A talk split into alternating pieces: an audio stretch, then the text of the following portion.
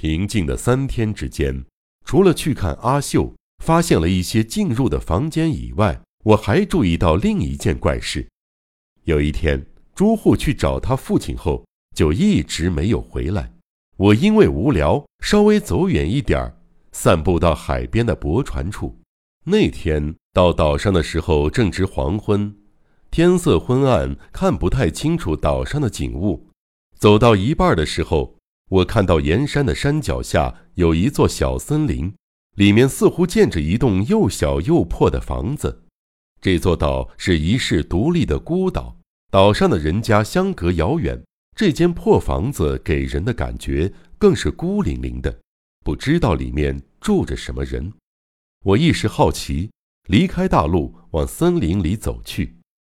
那栋房子非常小，与其说是住宅，形容为棚户似乎更恰当一些。而且破烂的实在不像住了人。棚屋的位置地势较高，因此站在那边，不管是大海对岸蜗牛形状的海角。甚至被称为魔之渊的洞窟，都可以尽收眼底。岩屋岛的断崖形成复杂的凹凸，最突出的部分就是魔之渊的洞窟。深不可测的洞穴，就像魔鬼张开着漆黑的大嘴，拍打着嘴唇的浪花，宛如阴森寒冷的利牙。我凝视着它，甚至看到了魔鬼嘴唇上方的眼睛和鼻子。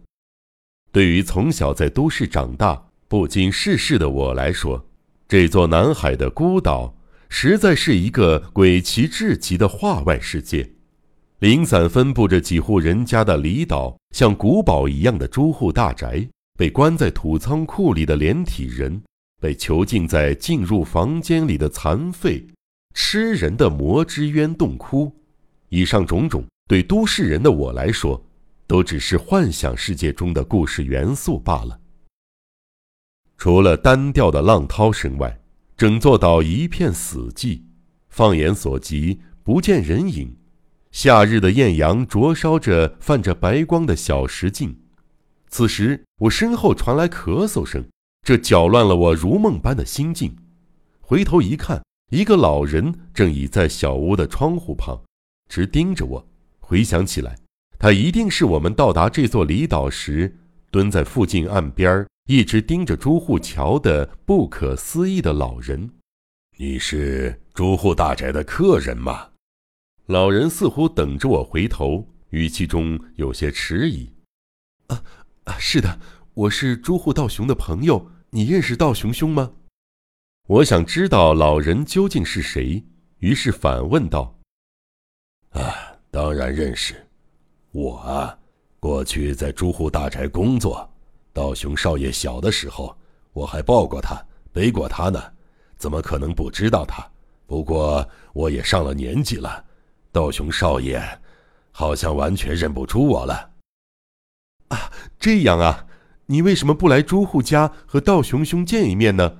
道雄兄一定也很想念你的。唉，免谈了。就算再怎么想见道雄少爷。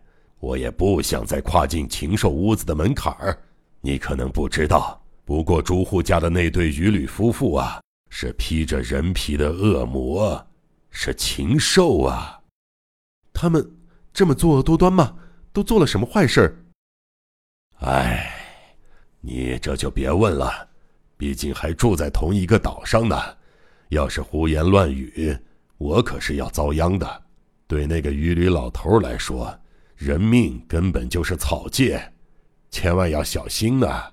老爷们今后要是出人头地的，生命宝贵，可别因为跟这种荒岛上的老头扯上关系，惹祸上身呐！还是小心为妙啊！可是丈五郎先生和道雄兄是父子，我又是道雄兄的朋友，就算丈五郎先生再怎么凶狠，也不会对我们造成生命威胁吧？不，话不是这么说的。事实上，十年前就发生过类似的事情。那个人也是千里迢迢从京城来到朱户大宅。一问之下，原来他是丈五郎的堂兄弟。可怜他还那么年轻，有大好的前程。你看看，最后竟成了一具尸体，从那个叫魔之渊的地方飘了出来。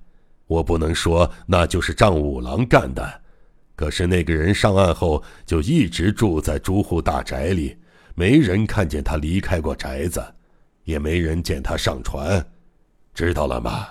老人家的话不会错，你最好当心啊。老人接着谆谆告诫似的讲述了不少朱户大宅的恐怖，他的口气似乎暗示了我们也会步上十年前那个丈五郎堂兄弟的后尘，要我们小心。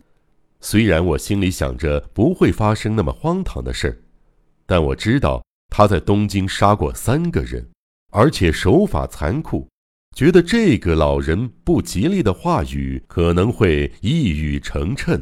心里忍不住升起一股不祥的预感，眼前腾的一黑，因为害怕，我忍不住浑身站立起来。至于朱户道雄在这三天内到底发生了什么事儿，虽然我们每晚都抵足而眠，他却莫名其妙的少言寡语。或许内心的苦闷太过于真切，使得他无法把内心的感想诉诸语言。白天，他也与我分头行动，似乎在某个房间里与余旅的父亲对峙，僵持不下。每次漫长的争执结束后，回到房间的他总是憔悴万分，苍白的脸上一双眼睛充满血丝。他沉着脸，不管我问什么，都沉默着不肯回话。不过到了第三天晚上，他似乎再也无法承受，就像闹脾气的孩子。在被子上打滚，说出这种话来，啊，太可怕了！我最害怕的事情竟然成真了，完了，完了！果真就像我们怀疑的那样吗？我压低声音询问。没错，甚至比我们知道的要更糟糕。朱虎干瘦蜡黄的脸扭成一团，悲伤的说着。我追问他所谓更糟糕的事儿是什么。他却不肯再透露更多。明天我会跟父亲说清楚。那么一来，我们父子就决裂了。索普，我是站在你这边的。我们一起联手对抗恶魔吧！我们一起战斗吧！他说着，伸出手紧紧握住我的手腕。但是与他奋勇的话语相反，他看起来是多么低落可怜啊！这也难怪，他把自己的亲生父亲称为恶魔，想反抗他。与他对抗，也难怪他会憔悴苍白。我不知该如何安慰他，只是微微的回握他的手，代替千言万语。